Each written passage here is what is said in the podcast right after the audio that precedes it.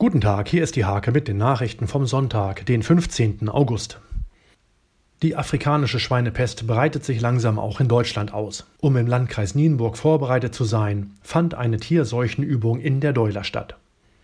Vor einem Jahr wusste Stefanie Gries nicht so recht, wie es weitergehen sollte. Jetzt meisterte die alleinerziehende Mutter ihre Ausbildung zur Bäckerei-Fachverkäuferin als Jahrgangsbeste.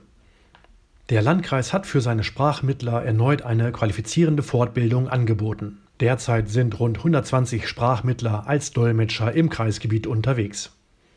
Patienten mit einer Krebsdiagnose benötigen Unterstützung auch in vielen anderen Lebensbereichen. Dafür arbeiten die Helios Kliniken Mittelweser eng mit dem Verein Krebsnachsorge Nienburg zusammen.